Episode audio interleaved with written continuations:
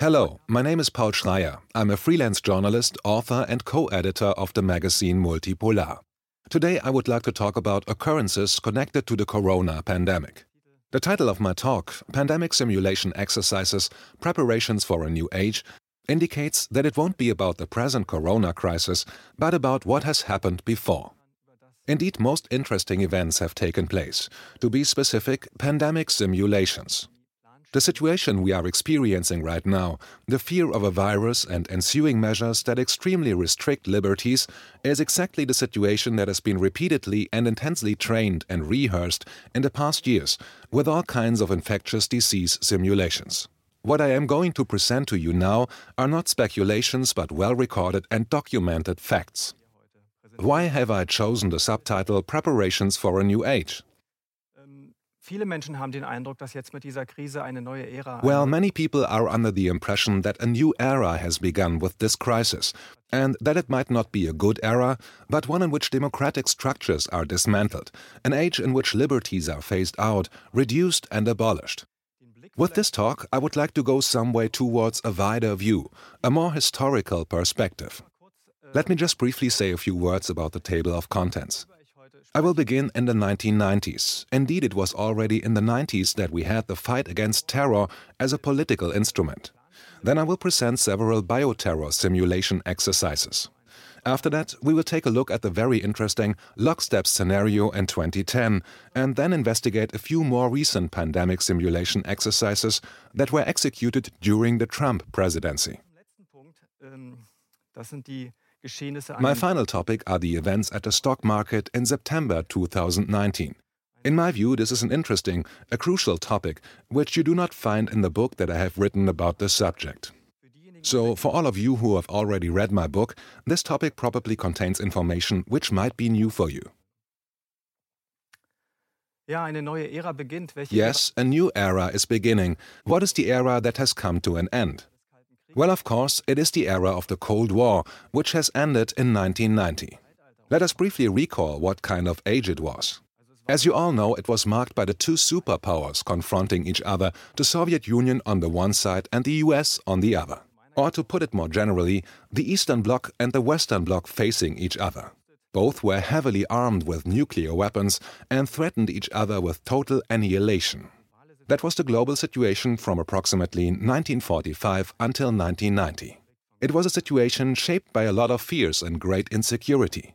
Many people were afraid of the threat of nuclear war, which was an absolutely real possibility. Several times an outbreak of a nuclear war was imminent. 1962 there was the Cuban Missile Crisis. In the 80s as well, there were a few highly precarious situations that might readily have escalated into a full-scale nuclear war, which was only prevented with a lot of luck at the last moment.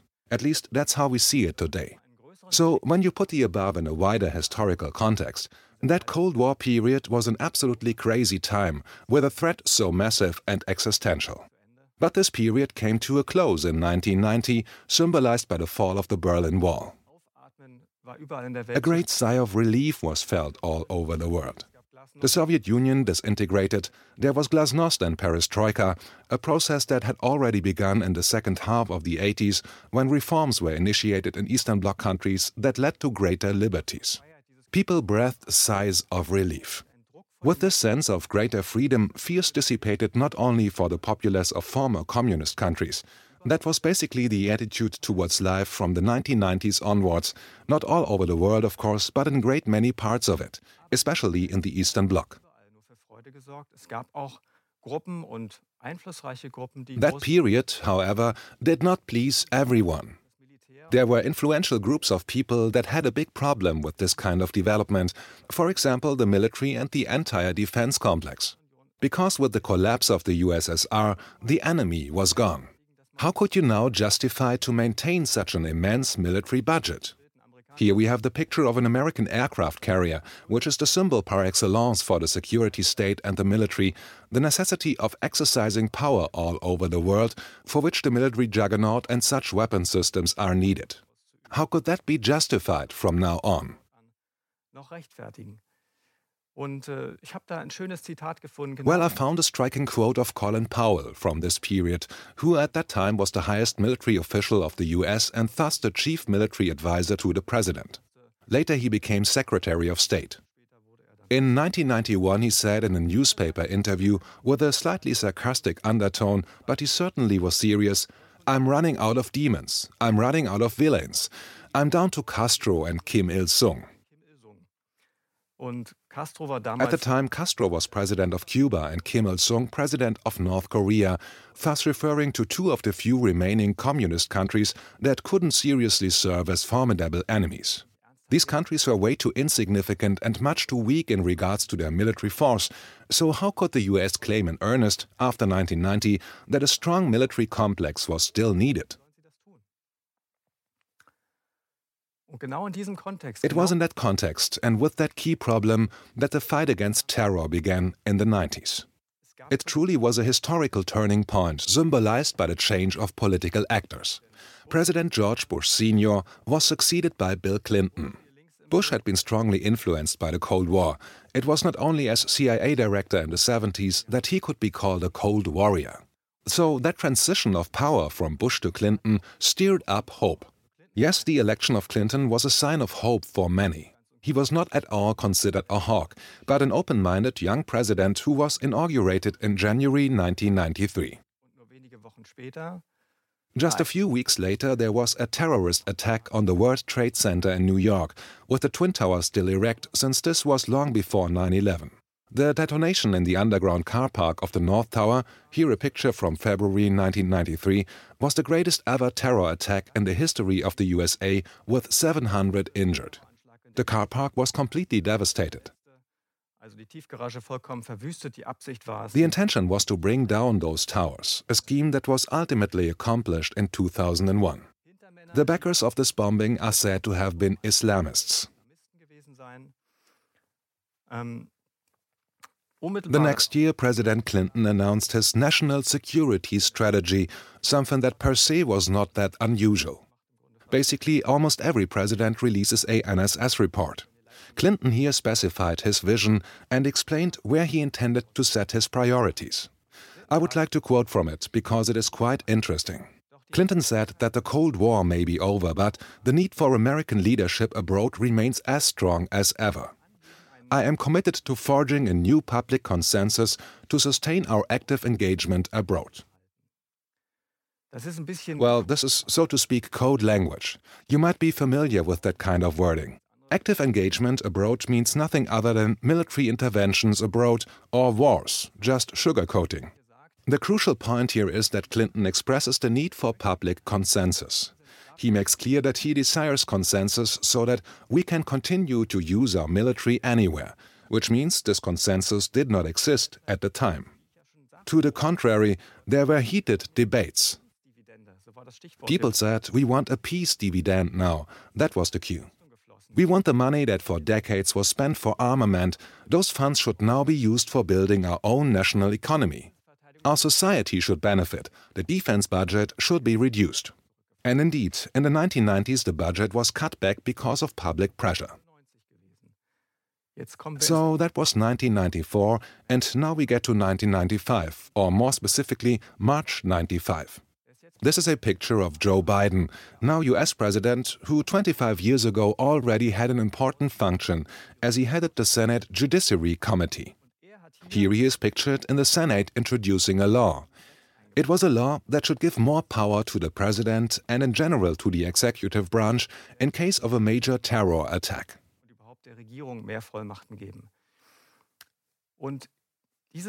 That law was met with great resistance at the time. Looking into press archives, we can see that there was a passionate debate on that law.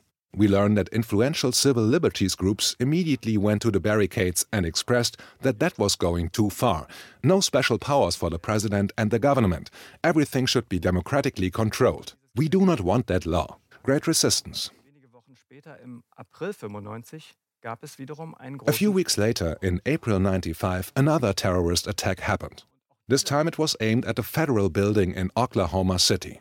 Since this was before 9 11, the attack was again the largest and deadliest single terrorist attack in US history. Around 170 people died and roughly 1,000 were injured. We can see that the damage is immense a truck bomb with two tons of explosives. It was a gigantic damage. Public attention on the subject of terrorism skyrocketed with this attack and remained high for a long time afterwards. This attack on the federal building in Oklahoma City truly was a milestone, a divide, a defining moment for the subject of terrorism. Now the danger of terrorism was perceived differently. It attained new meaning. Riding this wave, the wave of terrorism, so to speak, fears were fueled. This here is a newspaper article from 1997. It was, however, not written by journalists, but by politicians, namely the CIA director at the time, James Woolsey, and a very high Pentagon official. Ähm, the title of the article is Defend Against a Shadow Enemy. The first sentence directly refers to the two great attacks which I just mentioned. To quote, the destruction of the federal building in Oklahoma City and the bombing of the World Trade Center in New York shocked Americans. But, and this is the pivotal point, those tragedies would have been far worse if nuclear, biological, or chemical materials had been involved. The authors further on in the article explain that the danger of chemical and biological weapons in the hands of terrorists is real and would be the most likely physical threat to the US homeland. Great efforts need to be put in to guard against it. This article is only one example of the media campaign at that time. A lot of articles were actually published in this vein. Now I would like to present you another example of the same year. William Cohen, then Secretary of Defense, announced during a press conference here at the top on the agenda that chemical and biological weapons would be likely elements of future warfare. And with that claim, he justifies to put $1 billion more into the defense budget within the next five years. So you can see that from the beginning we are dealing with large sums of money, huge budgets justified by that. In the same year, William Cohen appeared before the press in quite a different manner as guest on a morning show. That was not like a press briefing at the Pentagon, but a program where the viewers usually are not confronted with politics. So he sat there on the morning show holding up a five pound bag of sugar. He said if Saddam Hussein sprayed an equivalent amount of anthrax over a city like Washington, D.C., at least half of the inhabitants would with one breath be sent into writhing death throes and probably die within five days. The hosts of the TV show were speechless and begged him to stop. This TV appearance made waves in the press because the example had been so drastic.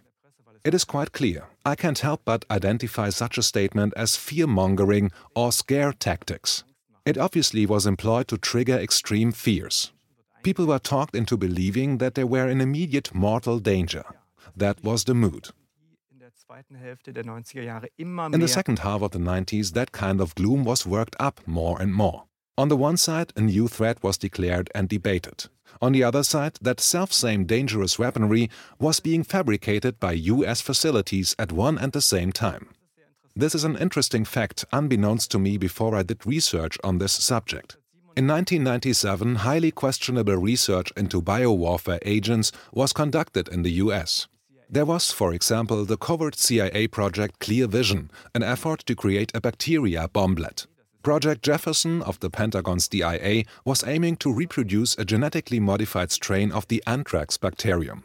These laboratory studies of offensive biological weapons agents were conducted in absolute secrecy, without any parliamentary control. It was only in September 2001 that these doings were unveiled in a New York Times article. Thereupon, a press conference was convened. The Pentagon claimed that it was mere defensively minded research, which is of course quite nonsensical. When biowarfare agents are created in secret, it's certainly not defensive research. At that time, this man took center stage, Colonel Robert Kadlec, who had served as UN bioweapons inspector in the Iraq War in 1991. He was one of the leading US bioweapons experts who in 1998, in an internal strategy paper of the Pentagon, wrote the following. This quote was pointed out to me by my colleague Dirk Pohlmann. It is remarkable and deserves closer attention.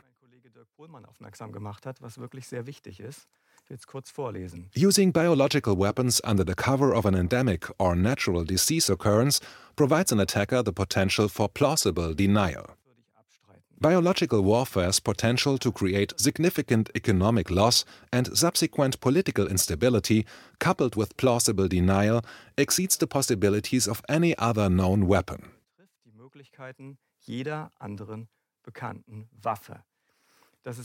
Those sentences must be regarded within the historical context of the late 90s. Robert Kadlec warns that enemies of the USA might use such bioweapons against them. When you read the paper carefully, however, you notice that the author on several occasions stresses the potential for plausible denial. That makes you prick up your ears somewhat.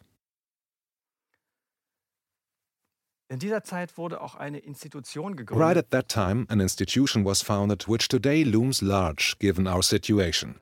I am referring to what today is called the Johns Hopkins Center for Health Security. You probably have come across that name within the context of the corona crisis. This institution has played a major role since vital data pertaining to corona are being compiled, displayed, and analyzed on a global dashboard, which was developed in January 2020. These data are disseminated by media all over the world.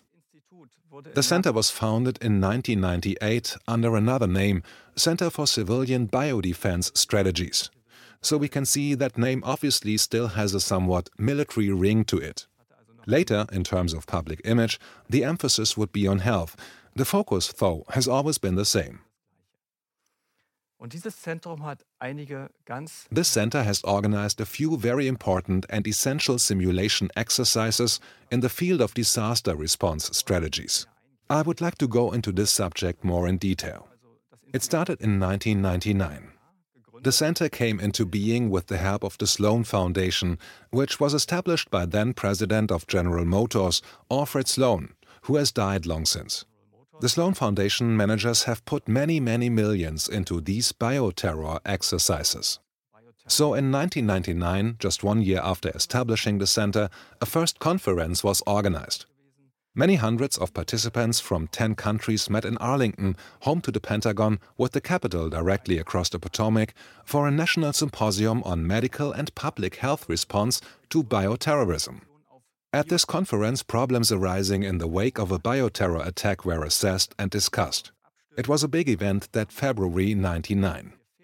Here we have the organizing agency, the Johns Hopkins Center for Civilian Biodefense Strategies, in collaboration with the Department of Health and various other scientific organizations.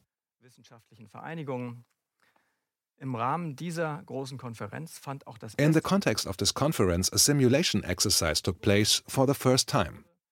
It was the real-life replication of a smallpox terrorist attack in the US with a resulting smallpox epidemic and a massive number of victims. How could the situation be effectively addressed? Just picture experts from various fields sitting at a conference desk in a role play, acting as officials in different functions, talking to each other just as these people would communicate in such a crisis. See them conduct a mock telephone conference coordinating strategic responses. That kind of conference was acted out by who says what and who should decide what. Where do conflicts and problems arise? In the final report on the exercise, we find the following quotes How far can police go to detain quarantine patients? A consensus must be reached as how to proceed with the vaccinations. Should martial law have been implemented? How to control the message going to the public? These kinds of questions were discussed there in 1999, questions that remind us obviously a lot of our present time. One of the speakers there was Richard Clarke, a high level counterterrorism advisor to the US government, who emphasized the fact that, for the first time, the Department of Health is part of the national security apparatus of the United States. Indeed, at that time a new path was treated in that these public health issues were rendered military problems. Also 1999 ähm, forschte das Pentagon weiter. In that self-same year, 1999, the Pentagon continued its bioweapons research. There was, for example, Project Bacchus, a covert program in the desert of Nevada. The goal was to find out whether it was possible for terrorists to construct a small anthrax production facility by just using off-the-shelf equipment. After a few months, the Pentagon specialists did actually succeed in reaching their goal and managed to produce a few pounds of anthrax. It was only several years later that this Pentagon project was disclosed. When we now assume evil purposes, the Pentagon herewith developed the capability to perform a bioterror attack while claiming that it must have been the work of some terrorists, since all necessary ingredients were readily available in the stores. So let us note that this extremely dangerous skill was developed at that time right there on this military base in Nevada, where in former years nuclear weapons were tested. Now, in the 1990s, the base was used for bioweapons research, far from any settlement. äh, der Zivilisation, will ich mal sagen, stattfinden lassen. Okay, es ging dann The pandemic simulation exercises went on. Already by the next year, the second National Symposium on the Response to Bioterrorism took place at the same conference venue, organized by the same institution. The only difference was that this time the focal problem was not smallpox, but the plague. This here is the original website of the event of the year 2000. By the way, all the documents I have used are generally accessible on the internet, so all quotations are verifiable since they are publicly available. If you would like to investigate the subject yourself, you can find the documents quite easily. It's not whistleblower material. zitieren aus den Unterlagen zu dieser Übung von Now, I would like to quote a few sentences from the documents for this conference in the year 2000. The sight of an armed military presence in US cities has provoked protests about curtailment of civil liberties. The question is how do we enforce it and to what degree? How much force do we use to keep people in their homes? So, these are the things that have been discussed and debated in these exercises by high level officials 20 years ago. wurden vor, wie gesagt, 20 Jahren. Zu dieser Zeit gab es Many of you might remember that at this time there were important presidential elections. President Bush Jr. came into office in January 2001. Here in this picture, you see him with Vice President Dick Cheney, who was of high influence in that administration. und nur wenige Monate nach der Amtseinführung Shortly after the inauguration, the third big bioterrorism exercise took place. It was called Dark Winter, and again, it was a smallpox scenario. Here, this colorful page is the center's original website of 2001. Yes, it is the original one. Websites then were quite a bit more colorful and somewhat messy compared to today. I did find it in an internet archive. Its sponsors are explicitly mentioned. See here the Sloan Foundation and the Robert Wood Johnson Foundation. This time the simulation exercise was professionalized. The previous ones took place in conference rooms in hotels. They were quite simple. But in 2001, the venue of this event was a military base, Andrews Air Force Base. It's a large military base just a few miles from Washington, D.C. So the exercise was upgraded and was even given a name. Dark Winter sounds like the title of a Hollywood movie. It reminds of a marketing campaign for the whole topic. The public relations aspect is visible. It was definitely meant to be made known to the public. Quite a number of articles were published about Dark Winter. Zu der damaligen Zeit. Das ist jetzt nicht in dunklen Hinterzimmern gemacht worden. Das muss man sich klar machen. Das ist wirklich auch So, let's take a look at who has taken part in this exercise. Who were the key participants? I could find the list of attendance among the original documents for this major infectious disease simulation exercise. If you are familiar with American politics at that time, many of these names will be known to you. They were senior executives in reasonably high positions of power. Here, for example, the role of the CIA director was played by James Woolsey, who, a few years ago, had actually held that position. I did mention him before. Here, Frank Keating, as governor of Oklahoma, who at the time of that infectious disease simulation actually was serving as governor of Oklahoma. He held that position also while the mentioned Oklahoma City bombing occurred. Similarly, the other positions were occupied by high ranking officials. You can truly say a full scale national emergency was practiced. We are not dealing here with the middle management of authorities, but top level operatives who discussed strategies for such a scenario. When you look at the documents for this simulation event, you can't but notice the role of the press.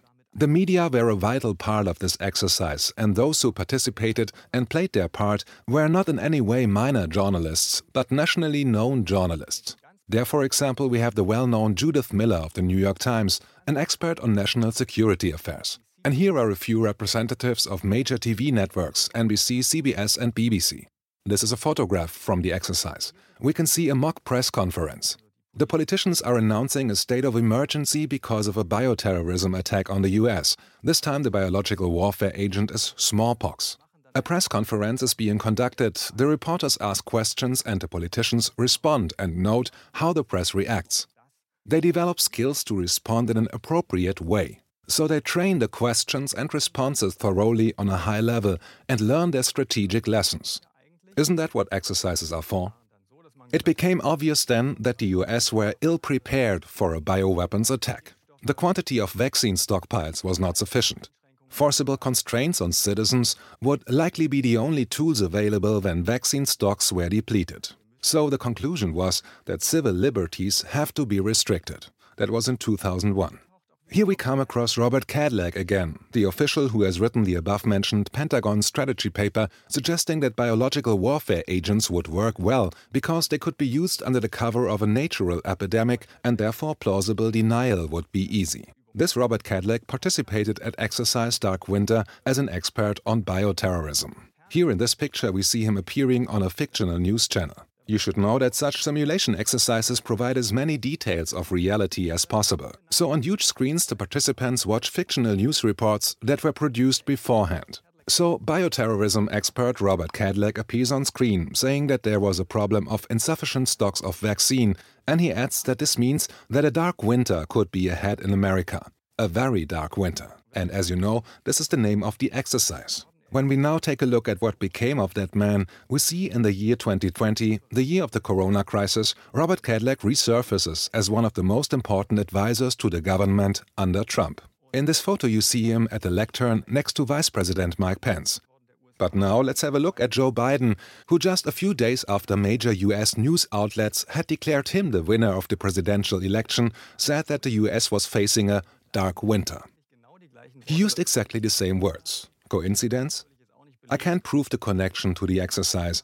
You might call it coincidence, although you could also suspect that his choice of words was related to the exercise.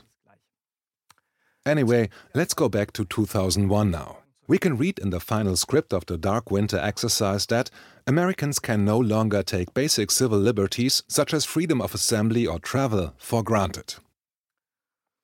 Ja, Das war also die dritte Übung. So that was the third simulation exercise on the subject within a brief period of time. That was in June 2001, and just a few months later, the September 11 attacks happened, and the topic of terrorism is again pushed to a higher level. 9 11 was the day the terrorist threat was literally being brought home to everybody in the global community. For years, the topic of terrorist threat has been engaging and informing the entire political debate. September 2001 a little later, over the course of several weeks, the so-called 2001 anthrax attacks happened. Letters containing a fine white powder laced with spores of the bacterium Bacillus anthracis were sent to several news media offices and to those two senators, Patrick Leahy and Tom Daschle. Daschle served as U.S. Senate Majority Leader and Leahy chaired the Senate Judiciary Committee. Both were critical of the legal changes proposed after the 9 11 attacks. See the controversial Patriot Act, which led to constitutional infringements on civil liberties by expanding the government's surveillance powers, like, for example, the NSA's warrantless wiretapping at home and abroad, and using broad data mining systems. They felt it was necessary to discuss and carefully weigh each case of legal change nicht durchgehen lassen. Wir müssen das im Einzelfall diskutieren. Wir müssen das genau. So in this situation, these two senators received anthrax letters. To this day, it is not clear who was responsible for those attacks. First bin Laden and Al Qaeda were the supposed culprits. Then Iraq's Saddam Hussein was blamed. But nothing came of it. Finally, a mentally fragile scientist of a US biodefense laboratory was in the focus. This allegation proved to be wrong, too. Many different stories are circulating. To date, doubts exist about the FBI's conclusions. But to come back to the two menaced senators. We can imagine that if you send a letter containing highly dangerous pathogens to a politician, it is clear that the person addressed is not endangered, since he or she, of course, has employees to open the mail, which means that whoever had planned the attack did not intend to kill the politician in question, but only to intimidate. There are other ways to kill inconvenient individuals. This here was just a signal that a certain red line should not be crossed. These two senators were merely meant to be intimidated. I do not know how they assessed the threat, but it is a fact that right after having received those letters, they stopped opposing the disputed legal changes. And the laws were passed.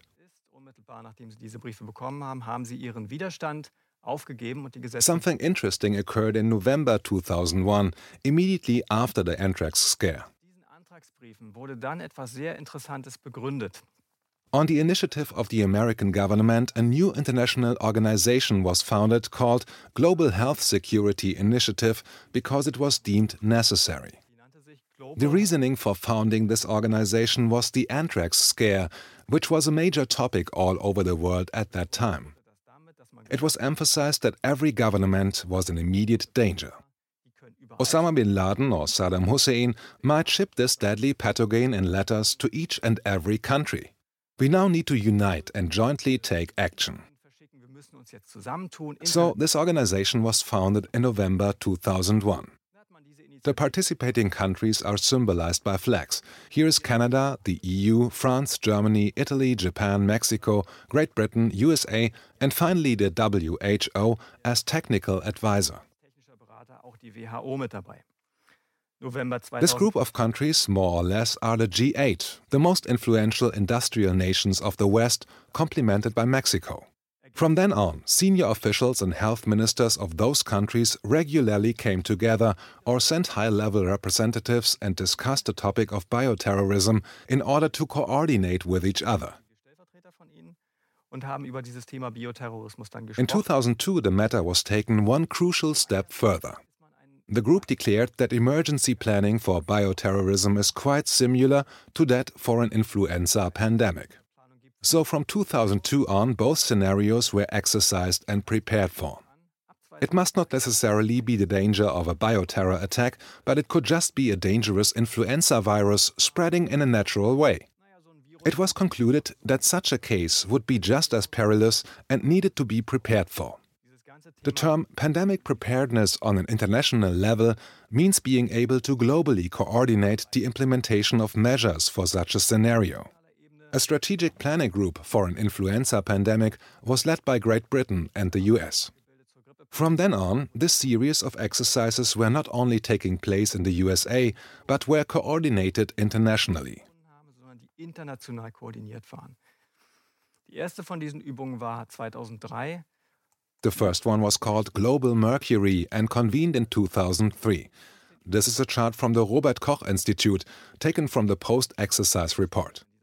The players are the European Union as an entity, and then France, Germany, Italy, Japan, Mexico, Great Britain, the USA, the WHO, and Canada.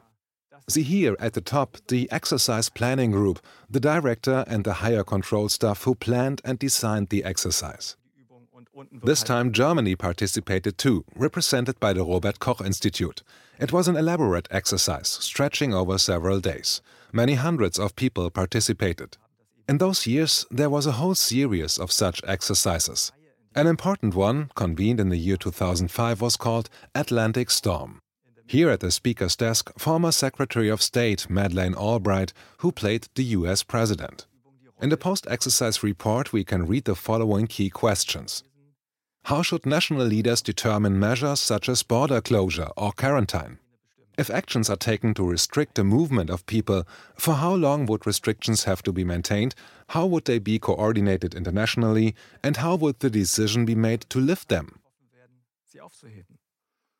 This is exactly the same kind of questions that are being discussed worldwide right now in 2020 and which have already been debated intensely on a very high level during that exercise. I'd like to show you now two of the players who were politicians Werner Hoyer of the German FDP, a classical liberal political party, and Bernard Kouchner of France, then Secretary of Health. Later, he became Minister of Foreign Affairs, so he was part of the French government. At the time of the exercise, he was a candidate for the position of Director General of the WHO, thus, he was an important senior official in this field at the time. He acted the part of the French president. Next to him, Werner Hoyer, a former German Assistant Secretary of Foreign Affairs. He played the role of the Chancellor of Germany. So, the representatives of these countries were all individuals who have had former governmental responsibility or were currently in key positions. After the exercise, Werner Hoyer remarked, For someone who has been around in the security and defense field for many years, this was quite a surprising and breathtaking exercise. This is something I think a very small minority of politicians in Europe are aware of. Okay. Okay, I have presented you quite a few of these simulation exercises, and by now you probably recognize common patterns. So let me at this point draw a brief interim conclusion. The basic premise of every one of these scenarios was a public health emergency with ensuing questions about the decision making process and competences.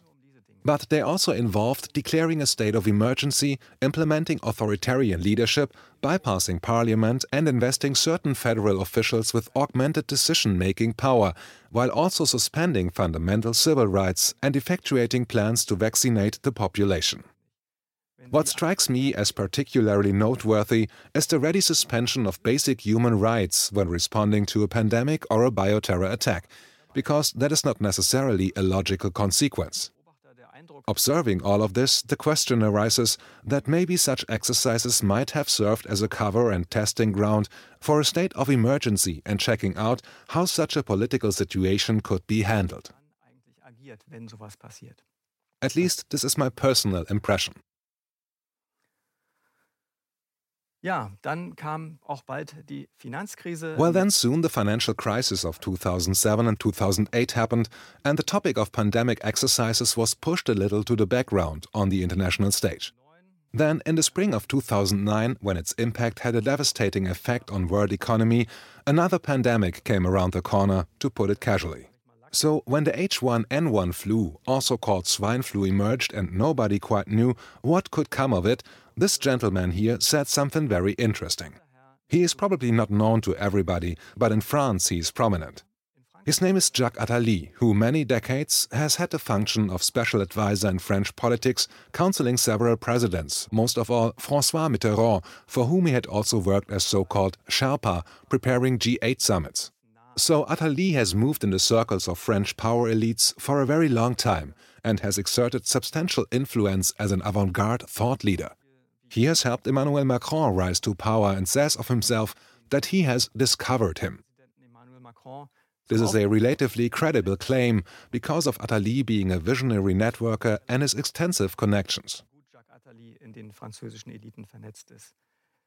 Er sagte Anfang 2009 in einem Medienbeitrag in der Presse. So, as I said, he wrote something most interesting when the 2009 H1N flu came about.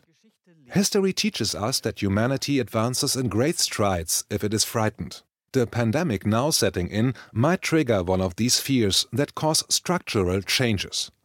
Then we will be able to lay the foundation for a world government, something to accomplish much faster than it would have been possible by economic reasons alone. I don't want to comment it. Those are simply Attali's own words from the 2009 H1N1 flu. Actually, what I find striking is the fact that such ideas are usually associated with conspiracy theories, but this is a true quote. It is the utterance of a man of great influence globally. A year later, in 2010, a study was published in the USA that goes along the same lines. It is the so called lockstep scenario. Let me briefly introduce it to you. The title of the study is Scenarios for the Future of Technology and International Development. It sounds a little boring and bureaucratic, quite unspectacular at first glance. You wouldn't expect that the study contained newsworthy information. It was financed with money from the Rockefeller Foundation. See the logo here. That foundation is one of the oldest, wealthiest, and most powerful private foundations in the world. The name is derived from the founder, David Rockefeller, who 100 years ago was in fact the wealthiest man alive. Even today, the Rockefeller Foundation is influential in many fields. Der reichste Mann der Welt. Die Stiftung hat heute noch großen Einfluss in vielen Bereichen. The study of 2010 was apparently taking scenario planning to an entire new level. Hat das Thema A set of four different global future scenarios were envisioned in order to explore how societies might develop over the next 15 to 20 years. So, in each of the four narratives, the imagined societies are shaped by certain driving forces playing out over time, like, for example, the impact of new technologies and natural catastrophes like deadly diseases. The project designers were required to think outside the box and envision plausible futures. One of these possible scenarios was called Lockstep, which describes the following A deadly flu pandemic is spreading globally and leads to panic. China, with its restrictive approach, is seen as the paragon of effective crisis management and is widely emulated. Mask wearing becomes mandatory everywhere. Authoritarian control of citizens is imposed and remains in place even after the pandemic is over. Citizens willingly give up their sovereignty and liberties. It is only after around 10 years of top down rule that people start rebelling.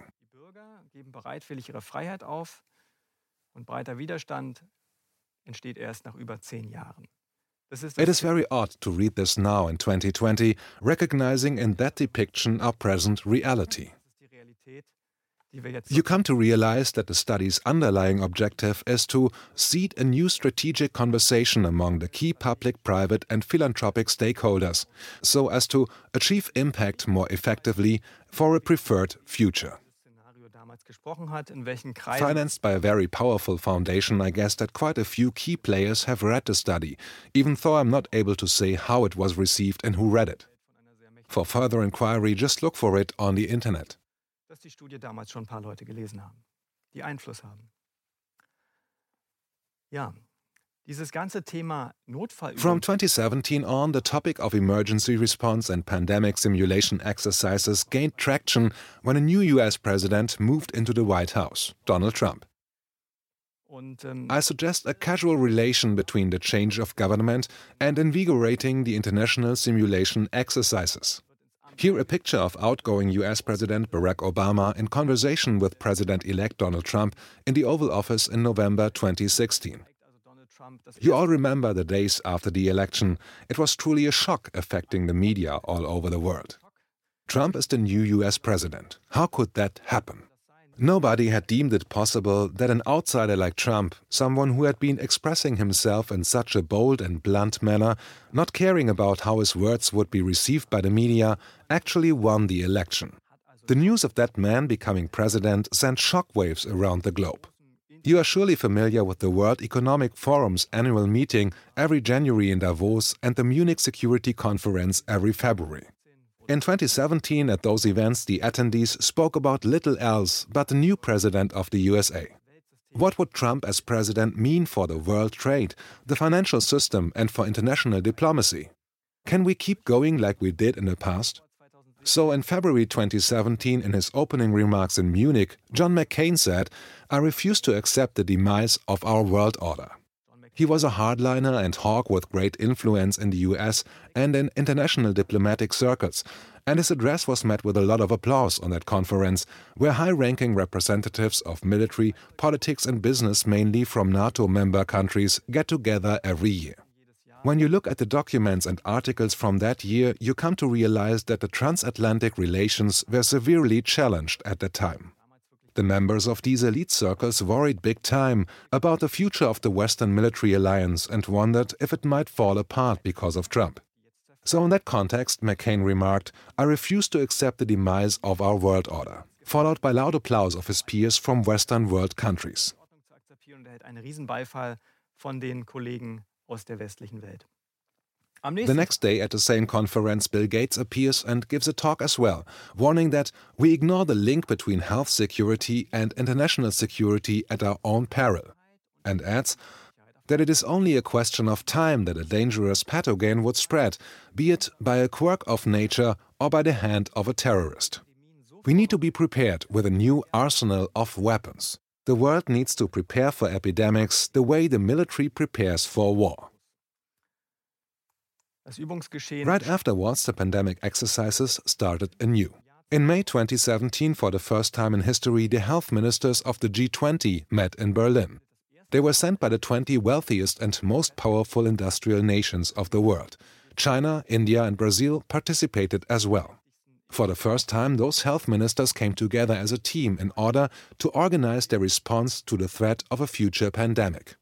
Erste Mal haben sich hier eben die Gesundheitsminister gezielt getroffen, um eben dieser Bioterrorgefahr, dieser Pandemiegefahr sich gemeinsam äh, jetzt So we see here sitting side by side all the health secretaries or health ministers. Here in the front row, the German health minister Hermann Gröhe, the predecessor of Jens Spahn. Next to him, his colleague from China, the US, Brazil, Canada, Australia. China, aus den USA, Brasilien, Kanada, Australien, alle sitzen da. They all sit there watching a pandemic scenario on the screen. Was passiert, wenn ein neues Virus The name of the new dangerous virus was not SARS, but MARS, Mountain Associated Respiratory Syndrome. According to the plot, that fictive virus came from a mountain area. Den Bergen gekommen ist, laut Drehbuch. Ja, und äh, Just see them all in unison, intently watching the story unfolding. When we look at that picture, we might comprehend a bit better why, in today's crisis, all, or at least most of the countries, are proceeding very coordinately, and why in every country more or less the same is acted out. All these officials in power received the same input a while before the corona crisis. They were given the same general recipes and procedural instructions that are now being realized in a synchronized way. At least this is how it seems to be. Back to our timeline. It is now August 2017, and the German health minister Gröhe is presenting an international advisory board for the German health policy. Well, actually, that group will not just be counseling Germany alone, because Germany was assigned for leading the way to a global health policy. These ladies and gents are to advise the government. sollen die Regierung beraten dabei. Da fällt natürlich ins This one here in the back in Germany, we all know him, Christian Drosten. He is a member of that advisory board. To his left, we see Ilona Kickbusch, a professor who has done a lot of research about pandemic threats. She has been working in high level positions for the WHO for many years. There is Jörg Hacker, the former director of the Robert Koch Institute. Here, the WHO regional director for Africa. In my view, however, these two gentlemen at the sides are most important, for they play in a different league altogether. Here to the left is Jeremy Farrar of the Wellcome Trust. That is a British foundation with a remarkable $25 billion endowment. It is an extremely influential charitable foundation in the field of health governance. It is even more powerful in terms of funding than the Rockefeller Foundation or the George Soros Open Society Foundations. So the Wellcome Trust has more funds and has built a huge network for global health governance. To the right is Christopher Elias of the Gates Foundation. This is in fact an even more important foundation in this field. With roughly 50 billions, that foundation is even better connected.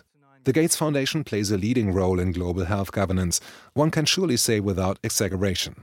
So, from 2017, these two weighty gentlemen have been counseling the German government and have sat at a table with Christian Drosten and the German health minister. It could possibly help to know this. Okay. Ähm, kommen wir ins nächste Jahr, 2018. Gibt Let's move on to the year 2018. Again, there is a major bioterrorism simulation exercise in the USA, this time, however, without international scope. You see very high level officials and politicians representing the US National Security Council in Washington. They are all people in high functions who act as if they were members of the National Security Council and are now coping with that emergency situation.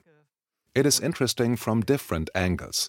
There on the screen in the middle, a pre produced TV program is playing. Those two women talking to each other are well known TV hosts in the United States. If that event had taken place in Germany, we would see, for example, Sandra Maischberger and Maybrit Illner conversing with each other about the bioterrorism attack that had just occurred. miteinander gerade über einen Bioterroranschlag äh, Äh, Those who had planned the exercise had applied a lot of effort to make it as realistic as possible, so that the trainees would experience the situation as real. ist jetzt real. Mit großem Aufwand ist das gemacht worden. Okay, The plot of the exercise was as follows A fictional elitist cult had financed the creation of a nasty virus in a biolab in Zurich. It was eventually let loose so that a global pandemic has arisen. The aim of that cult had been to reduce the global population, indeed a demonic ambition. So that was the scenario of this exercise, which was called Clade X. It was once more organized by the Johns Hopkins Center for Health Security. Here our old acquaintance Tom Daschle to the right. I have mentioned him before as one of the addressees of the anthrax letters, who in the meantime has been employed as a lobbyist for the healthcare industry, here now participating in this exercise. To his left, biosecurity expert Tara O'Toole, who has written a number of scripts for such simulation exercises, among them the Dark Winter scenario. Later, she played an important role in government. In fact, she is one of the key figures in the field of disaster response strategies. Und ähm, ja, ist eine Schlüsselperson in dieser ganzen Szene tatsächlich. Now we are fast approaching the present time. But before I tell you about the latest simulation exercise, Event 201 in October 2019, allow me at this point to pose the question of why the corona pandemic did happen in January 2020. You could, of course, say that happened because the virus just came up then. Sticking with the official explanation, it originated in Wuhan, China, and spread from one person to the next, from one country to the other, naturally. If you, however, assume that the corona pandemic did not occur so fatefully, but was masterminded by some circles, it might not be uninteresting to get straight what has happened in September 2019. Many people, me included, didn't fully realize that in mid September 2019, stock markets were in panic. It was a liquidity crisis called the cash crunch of September 2019 or repo crisis 2019. At that time, I had not noticed the unusual liquidity problem of US banks. As I said at the beginning of today's talk, this money markets crisis is not mentioned in my book. I had only become aware of that extraordinary moment when working on this talk. Now, I would like to show you a news report from German weekly Zeit Online of 2nd October 2019 titled Blackout in the Financial System. The Fed tries to prevent a breakdown of the cash market by injecting billions of dollars into the financial system. How alarming is the situation? Here are a few excerpts. The crisis came overnight. Banks were running short of cash. The Fed was intervening with massive amounts of dollars to prevent the worst. This sounds like the climax of the global financial crisis 11 years ago, but in fact it only describes the Monday of the week before last, when an important part of the global financial system was on the verge of collapse, and the general public noticed practically nothing. So, what had happened? In the night of September 17, 2019, a certain interest rate unexpectedly spiked on an overnight loan market. It was the rate for short term credits that are normally borrowed by banks at an interest rate of about 2%, but suddenly lenders were demanding 10%. The last time the Fed had to intervene was after the bankruptcy of the investment bank Lehman Brothers in 2008. The fall of that large bank prompted a crisis in that part of the financial system that almost led to the collapse of world economy. That development held my attention. I have looked at the monetary policy principles and practice of the US Federal Reserve System, the US Central Bank, and checked the data on its website. There you can find this graph. Now, for everyone who isn't at home at the subject of numbers and finance, don't be scared now. It's not rocket science. It's not as complicated as it looks at first glance. I will try to explain what the chart is showing. It's the balance sheet of the Fed depicting its total assets. It shows how much money the Fed is pumping into American economy by buying treasury and corporate bonds to offset the fact that banks have stopped lending money to each other. In short, the Fed actively participates in the economy by creating money and injecting it into the domestic banking system in order to compensate for the fact that the interbank lending market has dried up because banks have lost confidence and hold on to their reserves. So it is basically the fever chart of US economy. Here to the left, that's 2008, before the global financial crisis, when the Fed owned assets of almost a trillion dollars. That's 1,000 billions. Äh, this amount doubled within a few weeks in the fall of 2008. Why? The Fed's total assets doubled because the confidence was gone. The banks had stopped lending money to one another. So the Federal Reserve had to fill in, otherwise the system would have blown up. That's what happened in 2008. It's striking, though, that the Fed's bonds purchases were not cut back, but continued in 2010 and 11. The amount was even increased in 2012, 13, and 14. Further rises then from 2015 to the end of 2017. The intervention plateaued at the high level of 4 trillion, which was roughly four times the amount compared to before the crisis of 2008. When you look at that from today's perspective, you realize that the bubble was gigantic, and it becomes clear that this practice couldn't be kept up. You either had to deflate it or it would eventually burst. Actually, that was tried by the Federal Reserve at the end of 2017, when it was decided to slowly but deliberately deflate that bubble in a steady manner, sell assets, and thus effectively take money out of the system. For two years, that went pretty well, between the end of 2017 and the end of 2019. You see it here in this chart. Month by month, the Federal Reserve had worked on reducing the immense bubble, and the markets were okay with it. Investors accepted the measures. In September 2019, however, something happened. I cannot say what exactly, but obviously the confidence on the repo market was reduced to nothing in mid September 2019, which means that the Fed had to completely alter its course, reversing the policy it had been pursuing for two years.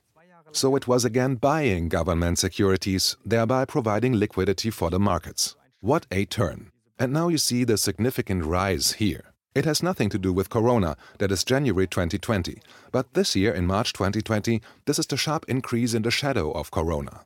But see, October, November, December 2019, the graph indicates ever increasing cash injections that have nothing to do with Corona. After March 2020, it's the same upward movement, just much more pronounced. möchte ich Ihnen noch einen Bericht zeigen aus dem Januar 2020. And now I would like to show you a report from January 16, 2020, a few weeks before Corona became the major media topic. It is a report by Norbert Häring, a German economics journalist, writing about the Fed's massive bond purchases. The Fed explained its interventions with the less than convincing reason of temporary miscalculations, saying it was out of the question that the banks didn't trust each other. The alleged miscalculations apparently seem to be rather persistent. Four months later, the Fed's emergency lending is still perpetuated in unrestrained amounts. An end is not in sight. The names of the companies receiving loans are kept secret so that their reputation won't suffer. It might be that the financial market boom, fueled by central banks, is in its final phase before collapsing. I would like to put that into a wider chronological context. I found a chart depicting the historical view of the Fed balance sheet over a period of not only 10 years, but 100 years. That's how long it already exists. Here we can basically see to what extent the Fed was actively participated in US economy relative to GDP. We see that it peaks in 2008 during the global financial crisis. The value was comparable to the Great Depression 1930, rising continually until 1940, only to decrease slowly after World War II. The level of the Fed's interventions is similarly high during the crisis of 2008 and again in September 2019. We are experiencing the same large scale dimensions of financial intervention. In October 2019 in October 2019, the next simulation exercise took place at that hotel, an exceptionally luxurious venue for such an exercise on Fifth Avenue in Manhattan. Central Park is right across, and when you walk a few blocks south on Fifth Avenue, you come to the Trump Tower. So this part of Manhattan is the most expensive. The Hotel Pierre was opened in 1930 during the Great Depression, financed by some big Wall Street bankers. That roof and the architecture are reminiscent of the Royal Chapel of Versailles, the Baroque grandeur of Louis XIV. The Wall Street bankers whose money made it possible obviously liked to live in that kind of pomp and splendor. They saw themselves on that level. The hotel still exists, and right there in New York, the exercise called Event 201 was hosted.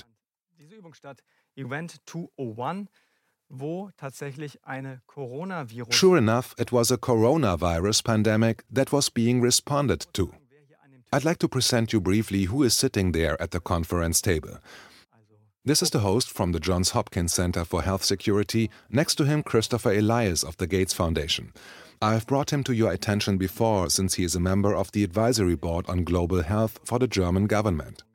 To his right, the director of American Center for Disease Control. There is the director of the Chinese Center for Disease Control, who was also part of that group of global senior leaders. They are the vice president global public health at Johnson & Johnson, by market value the largest pharma corporation in the world. Here the former deputy director of the CIA, and there in the front the global chief operating officer at Edelman, the world's largest public relations and communications firm. Auf dieser Konferenz, bei dieser Übung wurde wie gesagt eine Corona. As I've mentioned, this time a coronavirus pandemic was simulated with an eye towards public relation. It says here, governments will need to partner with traditional and social media companies to research and develop nimble approaches to countering misinformation. This will require developing the ability to flood media with fast, accurate, and consistent information. For their part, media companies should commit to ensuring that authoritative messages are prioritized and that false messages are suppressed, including through the use of technology. That is basically just what is happening at this very moment. Und das ist ja im Grunde genau das, was jetzt gerade passiert. Here another picture of that conference. This is Anita Cicero, the deputy director of the Johns Hopkins Center for Health Security. She was assigned to co-organize the event. She's a lawyer who, before joining the center, had worked as pharma lobbyist in the management of a Washington, D.C. law firm responsible for about 300 employees, advocating on the behalf of the pharma industry with members of Congress, likewise constructively engaging with members of the European Commission. Finally, she became deputy director of that Center for Health Security. These infographics there I find very interesting. The significant data of the fictive crisis of Event 201 are being presented in charts, maps, and tables, showing the mounting numbers of cases, and there on the map you see what countries are impacted and to what degree. There we are informed about the performance of financial markets. Here we have the projection of how the death rate will develop within the next month. This is exactly the same kind of infographics that we are now getting from the Johns Hopkins University. It is the info we are being fed by all mainstream media outlets.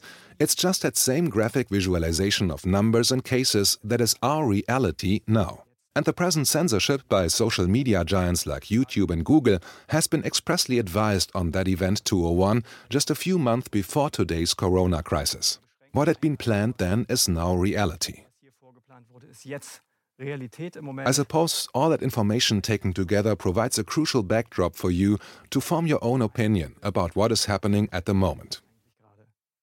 Thank you for your attention.